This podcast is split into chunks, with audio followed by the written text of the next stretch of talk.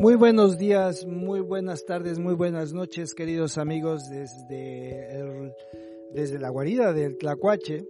Aquí estoy en mi ático de nuestra casa. Les voy a narrar la siguiente parte de Historia de Museos. La vez pasada les había yo contado que, em, pues, eh, que había yo sobrevivido a todas esas malas ondas que había pasado por el correo. Eh, eh, trabajé ahí 10 años eh, y en esos 10 años pues sucedieron muchas cosas. Después de que doblegué a mis colegas, de que me dejaron de insultar, seguí yo trabajando ahí en las madrugadas bueno, me enfrenté después a nuevas aventuras. Eh, yo tenía que buscar un balance, un balance artístico, puesto que también eh, soy artista, pero también buscas esa, eh, pues esa, tienes esa necesidad de sacar toda esa expresión, ¿no? Y lentamente fui buscando mi camino. en una ocasión, en la ciudad de Leiden, cerca de la universidad, hay un bar que se llama la Osa Mayor. Eh, había un festival que se llamaba Fiesta No Siesta y se presentó un mariachi. En ese mariachi había mexicanos y había también gente de Holanda y, otros, y otros personajes. Y había eh, un ballet folclórico donde también todos ellos eran holandeses. Y me encantó, me fascinó mucho. Al ver todo eso, pues eh, yo decidí ir a, a, los camerinos a entrevistarme con ellos y bueno, ahí pues empezó la... empecé con el pie izquierdo. Eh, porque pues obviamente con la emoción y todo eso, pues eh, a la gente con la que quería entablar la plática, el que tenía al mando esa, esa organización, pues tenía el ego muy alto y bueno, pues hubo ahí un pequeño roce, etcétera, ¿no? Mm, hubo algo que pues no checó. En fin de cuentas, me entrevisté después yo con, este, con, eh, con la directora del ballet folclórico y pregunté que si necesitaban gente y me dijo que sí. Y bueno, me dio dirección, teléfono, días de ensayo, etcétera. Y al fin de semana siguiente me presenté y bueno, empecé ahí, ¿no? Se hacían bailables de Jalisco, de Veracruz, eh, y creo yo que había de otra región, ya no recuerdo. Pero también se hacían bailables de Argentina, de Irlanda, de Holanda y de Grecia. Y bueno, nos íbamos a los festivales, a los festivales folclóricos que había en Holanda y que había en Bélgica. Y que los hay todavía por ahí, ¿no? Entonces ahí yo pues me empecé a mover, empecé a conocer el movimiento. Eh, en ese tiempo pues me di cuenta que yo también podía hacer mi propia organización y que yo también podía representarme a mí mismo, ¿no? Y lo empecé a hacer. Entonces organicé mi primer grupo. Eh, eh, mexicanos no habíamos muchos aquí en, Holanda, como 500, entonces era muy difícil conseguir gente que tuviese la misma eh, inquietud. Pero sí se encontró la gente y al final de cuentas, eh, pues ya después de ese momento, pues cada quien agarró su rollo y yo seguí con el mío. Y en ese periodo también me puse yo a dar que es un lapso más o menos de 10 años, también me puse yo a dar talleres de a niños y también andaba por todos lados. la persona que me invitó era también de la agrupación de holandeses y también me presentó ahí a un, chico ruso que pues él era un chico que había emigrado de Rusia y que él había sido el director artístico del ballet Bolshoi. Entonces imagínate la calidad de bailarín que era el chico, ¿no? Era fantástico verlo bailar. Pero en fin, eh, trabajamos juntos en diferentes proyectos y sí aprendí mucho de él. Y sobre todo que valoraba mucho mi, mi trabajo. Y también me daba tips y, y sí, era, era muy chidísimo trabajar con él. Al fin de cuentas, un día eh, andando en los festivales, eh, también me encontré a otra, a otra mujer holandesa que ella me dijo que había a una oportunidad en el museo donde yo había ido anteriormente y que en ese momento pues habían cerrado por renovación y que buscaban talleristas. Entonces ese museo, yo me imaginaba que el museo estaba completamente cerrado, pero no, había solamente una parte que estaba abierta y que seguían haciendo exposiciones. Pero pues yo lo ignoraba y cuando me di cuenta que había una exposición que, se, que era sobre los indígenas de Norteamérica, pues entonces era por eso que buscaban gente que dieran talleres a niños. Entonces yo fui, me presenté y saqué ahí pues lo que yo hacía hacer. Y pues ya, ahí estaba, ¿no? Dando talleres. Entonces dejé yo muy buena impresión. Eh, la chica que estaba en ese momento trabajando como, eh, haciendo su trabajo social, eh, pues dejé yo mis datos, etcétera. Y ya, me desaparecí. Pasó el tiempo, me cambié yo de casa, seguía yo trabajando en el correo. Y cuando llegó el momento de que nos tenían que despedir porque llegaron máquinas que no sustituyeron, eh, fue el momento en que yo empecé a, ver qué otras cosas yo podía hacer, en dónde o cómo, porque pues lleva a estar sin empleo y bueno, aquí hay una ayuda social y no tenía muchas ganas de estar ahí pidiendo esa ayuda. Y entonces me empecé a mover rápido. Y en ese momento yo pasé enfrente del museo y me di cuenta que había ahí un letrero que decía próxima apertura el primero de abril. Con mucho entusiasmo me bajé de la bicicleta, le puse su candado y me metí y entré a la recepción y la recepcionista, que en paz descanse, eh, me reconoció entonces yo pregunté, eh, ¿buscan ustedes personal? Y ella me dijo, sí, déjame tus datos, dejé mi teléfono, mi nombre y me fui. Al llegar a mi casa, mi compañera me dijo, oye, fíjate que te acaban de hablar del museo. Dije, ¿del museo? No, no puede ser, se acabó de pasar. Sí, pues eh, fulanita de tal te habló.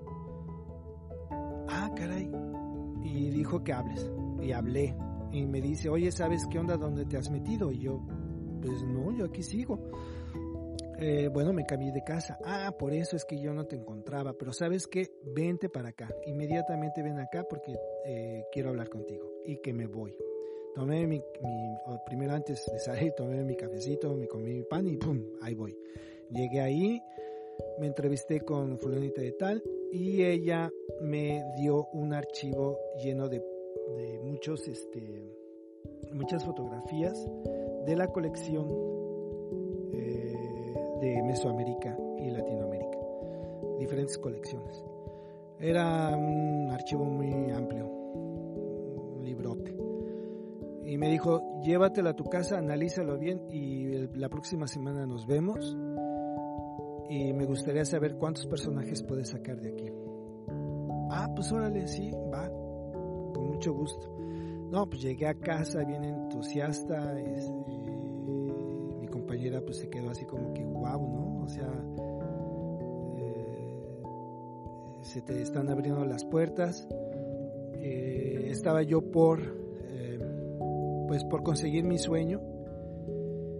Y cuando abro el archivo veo ahí este, una miniatura, una, una miniatura de, de una colección de una etnógrafa de una etnóloga, perdón, danesa, que se llama Bodil eh, Christensen, y esa miniatura era de los eh, voladores de Papantla. Entonces eh, me emocioné mucho, ¿no? Porque pues significaba mucho para mí esa miniatura, pero noté algo muy interesante, que en esa miniatura había tres muñequitos y el cuarto estaba sentado. Y ese cuarto muñequito que estaba sentado era ella. Ella se convirtió la primera mujer europea que voló con ellos en, los años 40 en su visita ya en México. Eh, ella tiene una colección, hizo una colección muy gigante de textiles, fotografías, etcétera, Entonces, eh, eso me dio a mí una oportunidad, puesto que en ese, en, en, ese, ¿cómo se dice? Bueno, pues en ese, en esa miniatura faltaba un muñequito, y ese muñequito era el de hasta arriba, el capitán. Y de ahí empezaron a nacer las ideas. Y de ahí empecé yo a diseñar la idea de que, hola amigos, he salido hoy de la vitrina para contarles mi historia. Eh, les voy a contar la ceremonia del palo volador. Yo soy el capitán y he salido hoy para estar aquí y contarles todo lo que significa esta ceremonia. Y bla, bla, bla. Y empecé ahí, ¿no? Y de ahí saqué otro y otro y otro y otro personaje.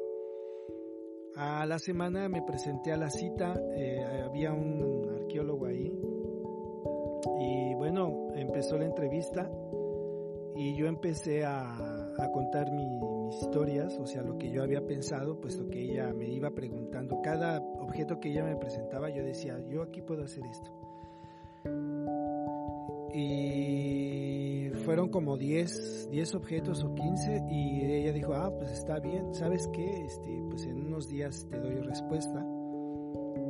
Y en esos días llegó la respuesta y esa respuesta fue que tenía yo el trabajo y pues ahí me quedé a trabajar 16 años. 16 años estuve trabajando en ese museo, o sea que mi, mi sueño se cumplió. Entonces ahí lo que yo aprendí es de que nunca tenía que dudar de mis aptitudes. Eh, yo no, yo no tengo diploma de actor, pero sí tengo mucho amor por la actuación eh, me gusta trabajar ahora individualmente, eh, me gusta hacer muchos monólogos y muchos personajes, porque me gusta tener mi propia disciplina. Eh, aprendí mucho que estar lidiando con otros compañeros en agrupaciones es muy difícil, ya que a veces no hay el mismo interés. Y pues aprendí que yo puedo trabajar yo solo y que puedo hacer también mis propios trabajos.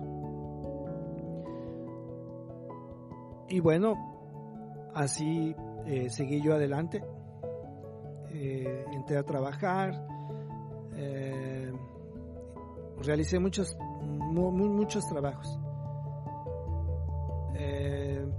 tenía que hacer combinaciones también de trabajos y crearon conflictos también, pero no era porque porque yo los, los creaba, sino simplemente porque la gente dentro del museo no podía, no tenía la aptitud para poder dividir el tiempo y se apegaban mucho a, a unas reglas. O sea, el holandés de por sí es muy cuadrado y, y no son aptos para la improvisación.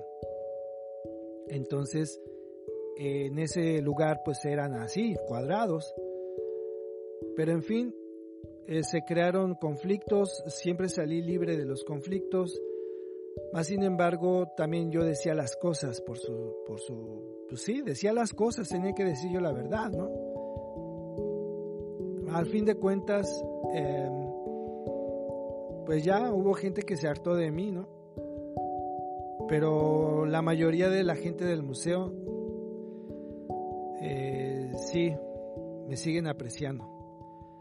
Pero la gente que, tenía esa mente cuadrada, pues para ellos les, les era yo molesto. Era como una piedra en su zapato. Y realmente lo fue.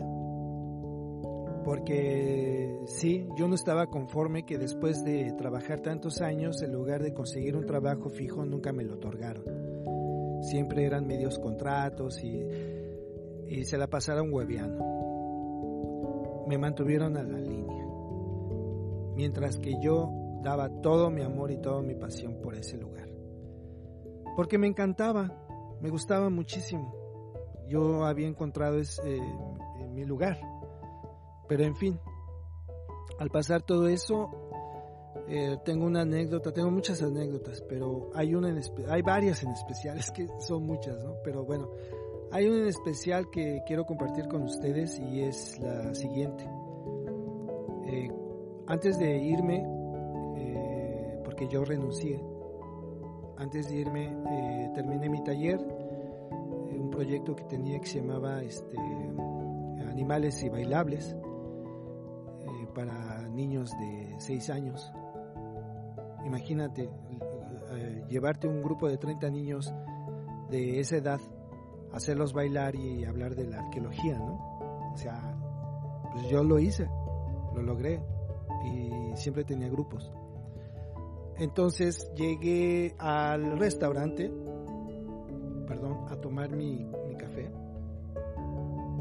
Y la chica que estaba ahí me vio y me dijo, ay, este, señor, ¿todavía trabaja usted aquí? Y yo, sí. No sé si usted se acuerde de mí. Digo, no, pues, no, la verdad no me acuerdo de ti. Es que yo hace muchos años vine y aquí usted me dio un, taller y todo. Y yo dije, ay, pues, ¿qué edad tenías? No, pues yo como ocho años. Digo, uy, mija, pues es que he visto tantas caras que la verdad, discúlpame, pero no, no te puedo recordar. Ay, pues qué pregunta tan torpe, ¿no? Dice, pero no se preocupe, señor. Dice, pero yo sí me acuerdo muy bien de usted. Y sabe qué, le quiero decir una cosa, que gracias a usted yo me decidí por estudiar arqueología mesoamericana. Sentí tan lindo. Fue, fue un regalo muy, muy lindo.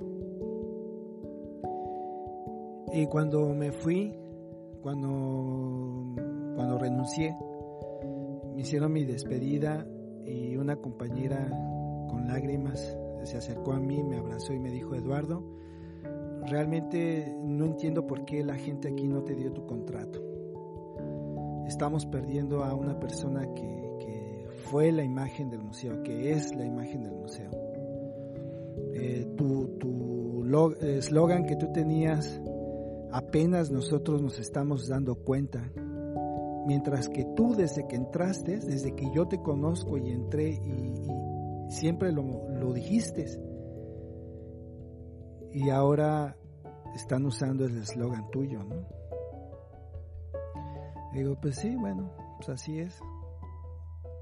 O sea, cuando hay gente con un motor de mentalidad colonialista, pues nunca se les va a quitar, ¿no? Entonces, ni modo, ¿no? Así, así ellos piensan, no todos, o sea, no todos.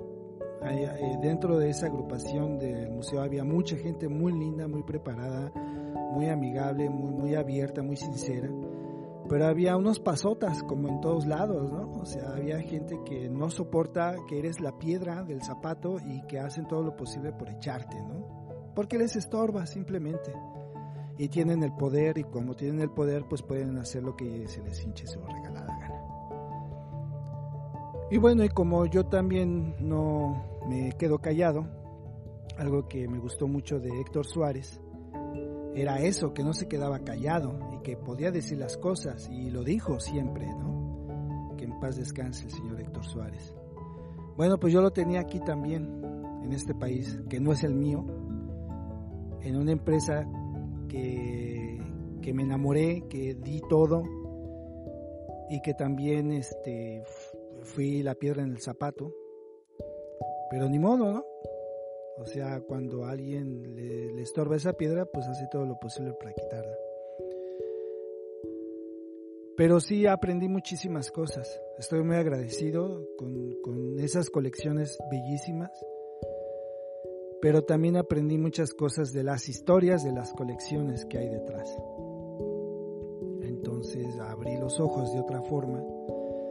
Eh, había otros profesores, un profesor que admiro mucho y a su esposa también, del área de arqueología de, la Universidad de Leiden,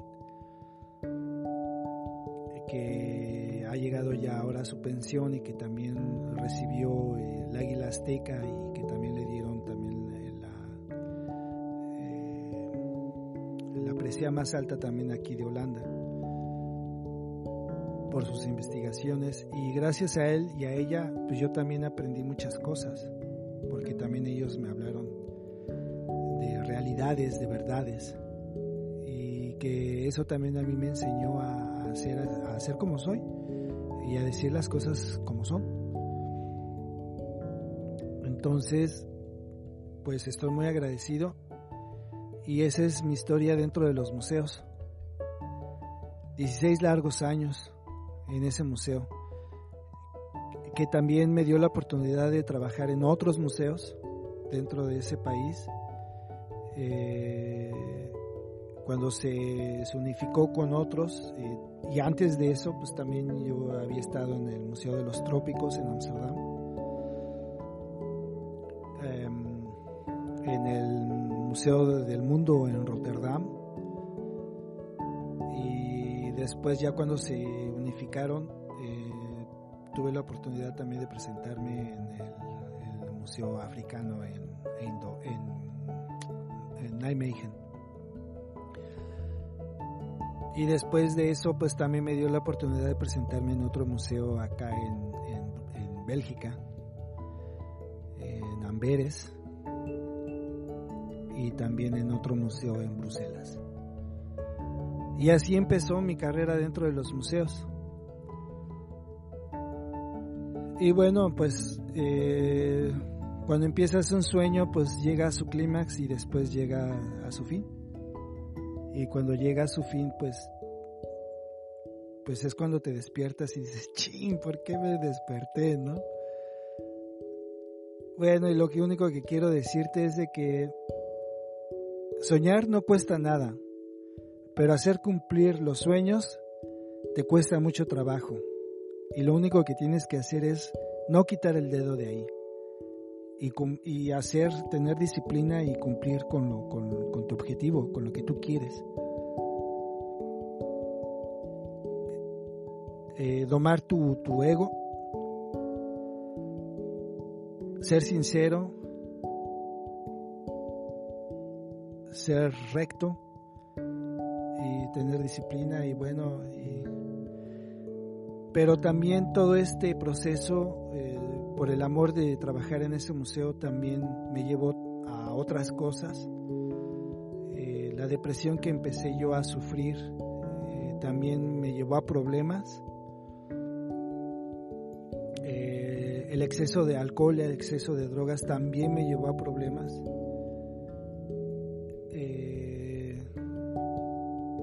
cuando nacieron mis hijos, eh, yo estaba en medio de esa tormenta. Y por desgracia eh, perdí el control. Pero estaba todavía ahí. Mi cabeza estaba dividida en muchos pedazos. Mi corazón también y no justifico, no, no, no, o sea, no, no, no quiero justificar todos los daños que también ocasioné a mis hijos y a,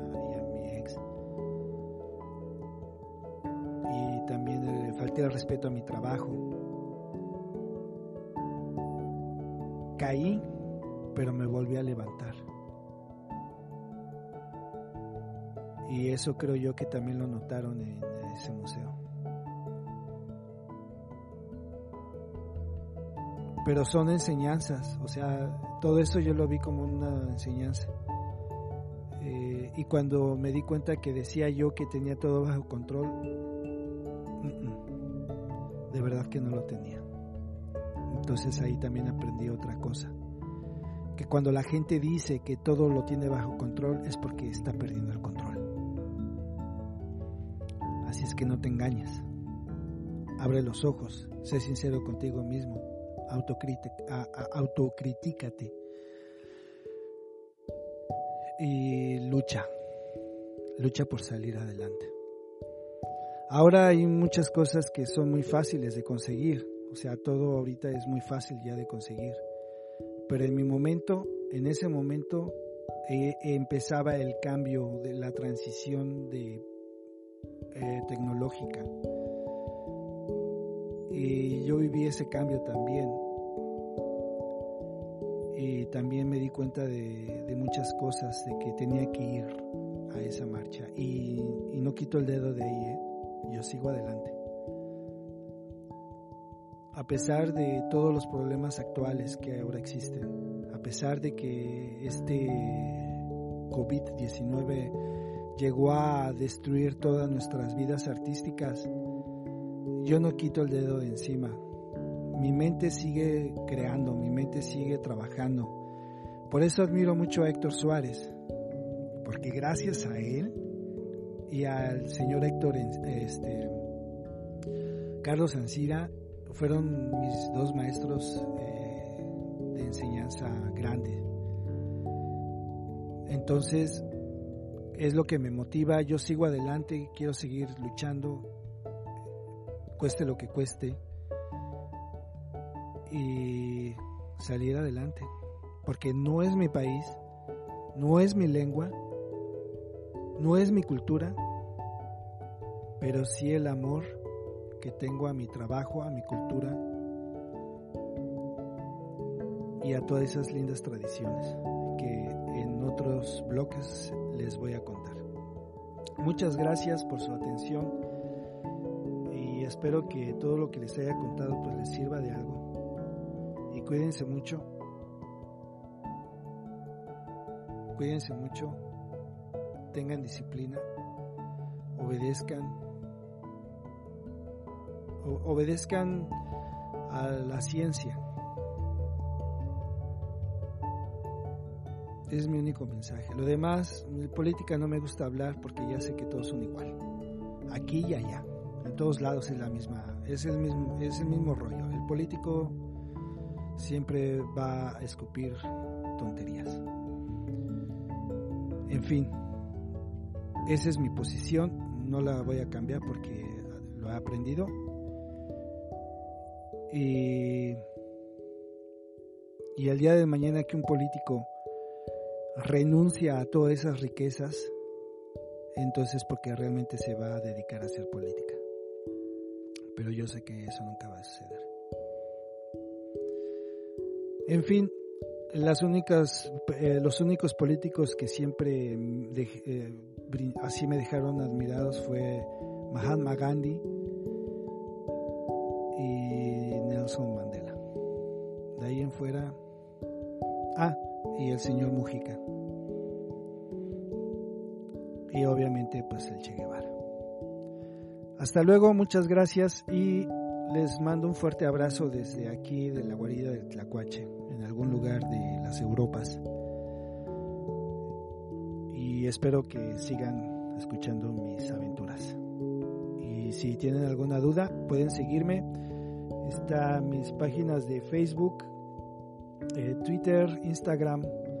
Me pueden encontrar como Edo Takauye. Edo Takauye. Otra vez, Edo. E, D de dedo, O de oso, T de tere, A de Arturo, K de kilo, A de Arturo, U de usted, Y, E. Edo Takauye. Y Takauye en lengua virrarica significa sol, porque tengo un sol que me ilumina todos los días. Y ese es mi corazón, mi Iyari. Pásesela bien. Está pronto.